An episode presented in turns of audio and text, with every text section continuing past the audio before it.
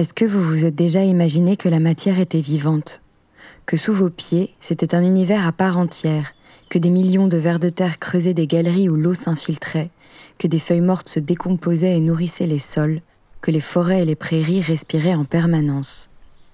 Depuis une dizaine d'années, on assiste à l'émergence d'une nouvelle philosophie de la Terre, l'agriculture régénératrice, qui permet de s'assurer que les ressources naturelles sont protégées et renouvelées, permettant une production agricole pérenne et résiliente. Depuis 2009, le Fonds Danone pour l'écosystème, en partenariat avec le WWF France, mène des projets pour favoriser la transition des exploitations françaises vers une agriculture régénératrice. Aujourd'hui, une balade à travers les fermes françaises, le regard tourné vers les sols et vers ceux qui s'en occupent au quotidien, emmené par Arnaud Goffier, directeur des programmes au WWF France, Éric Soubéran, directeur du Fonds Danone pour l'écosystème, et Damien Lecuir, producteur laitier et céréalier en transition vers l'agriculture régénératrice. L'effet Panda, c'est le podcast où l'on rejoint l'engagement des acteurs sur le terrain, où l'on part en exploration de la nature sauvage que l'on s'attache chaque jour à protéger. L'effet Panda, un podcast WWF.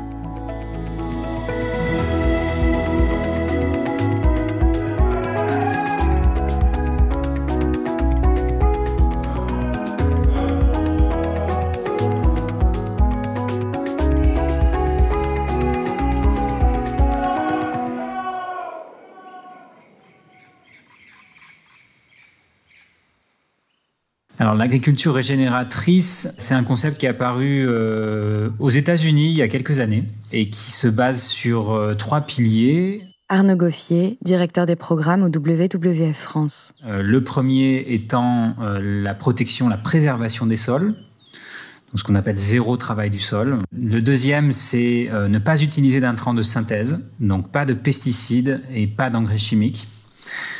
Et puis le troisième, c'est troisième et quatrième en fait, hein, puisqu'on peut les distinguer, c'est euh, le bien-être animal et ce qu'on peut dire aussi le bien-être de l'éleveur. Donc euh, essayer de connecter l'agriculteur à son environnement pour faire en sorte qu'il ait euh, des revenus qui soient augmentés et puis un cadre de vie, un cadre de travail qui soit amélioré. L'un des grands principes de l'agriculture régénératrice, c'est par exemple d'arrêter de labourer. Pour plusieurs raisons, c'est que d'une part, quand on, quand on laboure, on expose la matière organique du sol à l'oxygène, à l'air, qui va se dégrader et ça va générer des émissions de gaz à effet de serre. Donc ça permet de stocker du carbone, de ne pas labourer.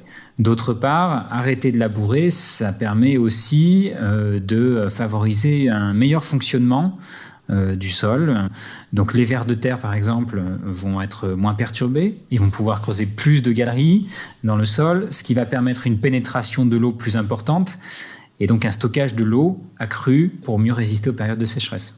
Ne plus apporter de pesticides, ne plus apporter d'engrais de, synthèse aussi, ça va participer à éviter de détruire les micro-organismes, de détruire la faune du sol, les champignons, les bactéries, qui sont euh, souvent positives pour améliorer la fertilité. Un sol qui n'est pas labouré va donc stocker du carbone, retenir l'eau et augmenter la fertilité du sol.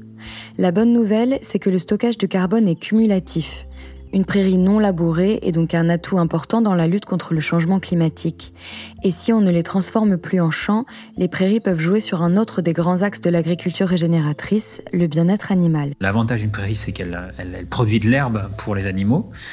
Donc faire pâturer les vaches sur les prairies, ça a l'avantage de compenser une partie des émissions de méthane de ces animaux via le, stockage de carbone des, prairies, mais aussi de leur donner, de leur fournir une alimentation de qualité qui évitera d'avoir recours derrière à des antibiotiques euh, si elles sont malades. Nourrir les animaux avec ce qui pousse sur les terres de la ferme, cela permet aussi d'atteindre un autre des grands objectifs de l'agriculture régénératrice, l'autonomie protéique. Le terme paraît technique mais le concept est en vérité très simple. Une ferme sera autonome si elle parvient à produire sur ses terres toutes les protéines végétales nécessaires à l'alimentation de ses animaux. On peut l'imaginer à l'échelle d'un département français ou même, avec plus d'ambition, à l'échelle européenne. Pourquoi c'est un enjeu important? Euh, tout simplement parce que la France, chaque année, importe plus de 3,5 millions de tonnes de soja depuis le Brésil et les États-Unis. Du soja OGM qui a souvent contribué à la déforestation. Et tout ça pour nourrir nos porcs, nos volailles, nos vaches laitières. Quand vous avez une boucle qui est quasiment fermée à l'échelle de l'exploitation, que vous êtes quasiment autonome sur l'alimentation de vos animaux, vous maîtrisez la plupart des processus de décision. Et ça, c'est beaucoup plus intéressant, beaucoup plus sécurisant aussi que de dépendre euh, du prix auquel vous allez acheter l'alimentation de vos animaux à l'extérieur. Euh, c'est redonner de l'autonomie aux agriculteurs, redonner de l'autonomie décisionnelle aux agriculteurs. On retrouve donc ici nos quatre piliers. Le zéro labour, pas d'intrants de synthèse, le bien-être animal et le bien-être des agriculteurs. Pour aider les producteurs à transitionner vers une agriculture régénératrice, le WWF travaille avec des acteurs comme le Fonds Danone pour l'écosystème et les filiales du groupe Danone en France. Éric Soubéran, directeur général du Fonds Danone pour l'écosystème.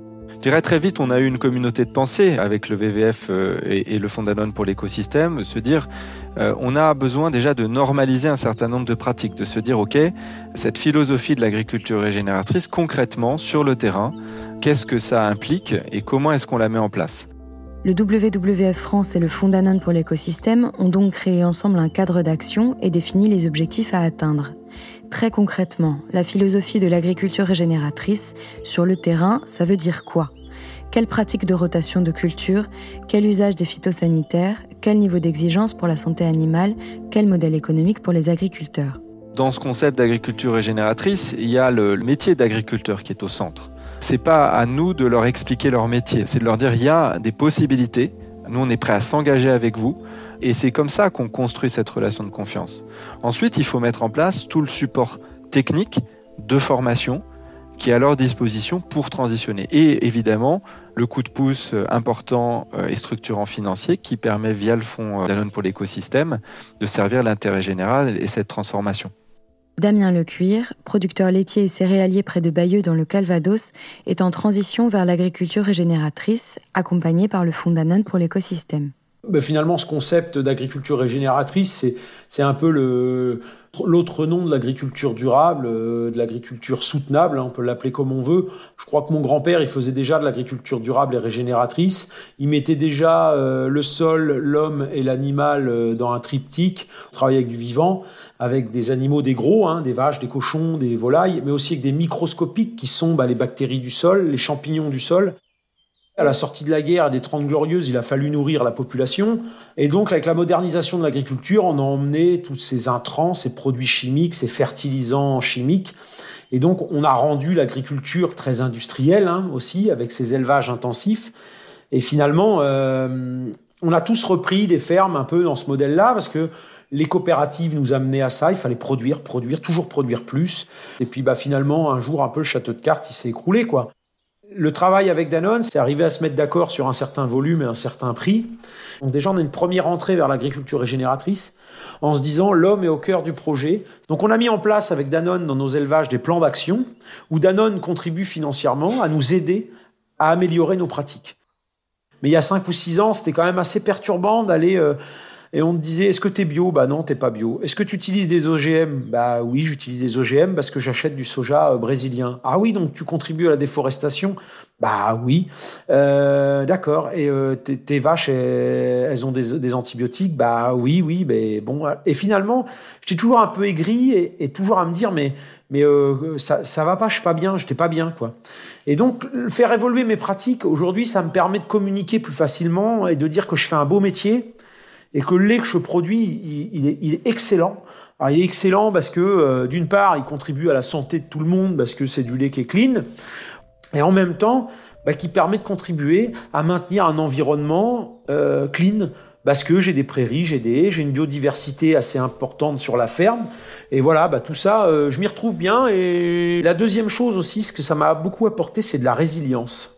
La résilience, ça veut dire être capable de s'adapter aux aléas. On a les aléas de marché. C'est les marchés financiers qui donnent le prix du blé, quoi. Donc c'est même pas du marché physique. On a un deuxième aléa qui est l'aléa sanitaire. C'est des maladies graves qu'on a su enrayer. Et donc il faut qu'on soit toujours attentif à ces maladies-là.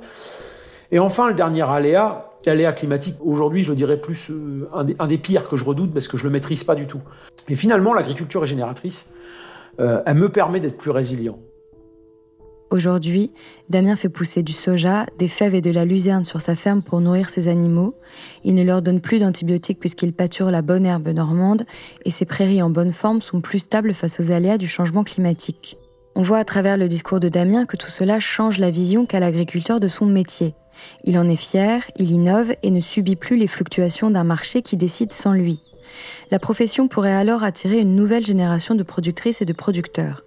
Et on en aura sans doute bien besoin, parce qu'en agriculture régénératrice, la rotation des parcelles et les prairies en jachère font qu'une exploitation a une production en moyenne 30% plus basse qu'une ferme conventionnelle. La question qui se pose alors, c'est comment avec cette agriculture-là qui a des rendements plus faibles, on pourra continuer à avoir assez de terre et assez de production pour nourrir les populations.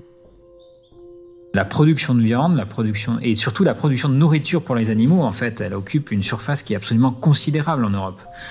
Il y a plus de la moitié des céréales cultivées en Europe qui sont destinées à nourrir des animaux. Donc si on arrivait à libérer une partie de ces surfaces-là et à les rendre à l'agriculture bio pour nourrir directement des êtres humains, euh, il n'y a aucun problème de surface. J'ajoute à ça qu'on continue à l'échelle mondiale à gaspiller à peu près 30% de la nourriture qu'on produit. On voit qu'on a clairement des marges de manœuvre pour euh, faire des économies et puis derrière libérer des terres agricoles pour pouvoir accompagner le passage en bio si ça génère un peu moins de rendement.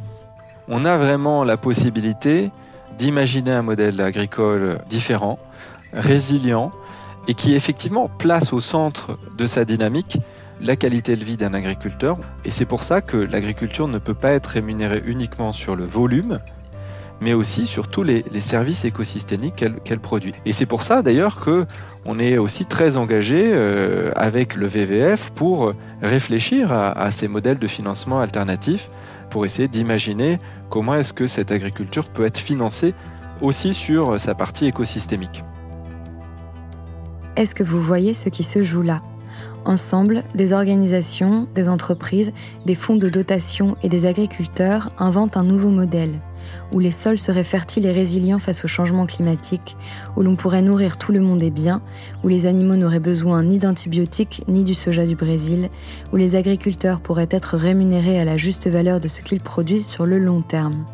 Cela pourrait paraître utopique, au contraire, on n'a jamais été si pragmatique, parce que c'est bien au quotidien, les deux pieds ancrés dans la terre, que nous pourrons inventer un nouveau modèle pour le futur. L'effet Panda est un podcast créé par le WWF France, produit par Leozer Studio, réalisé par Chloé Vibo, mixé par Louis Martinez avec une composition originale de Jonathan Morali. Pour approfondir le sujet ou soutenir le WWF, rendez-vous sur wwf.fr.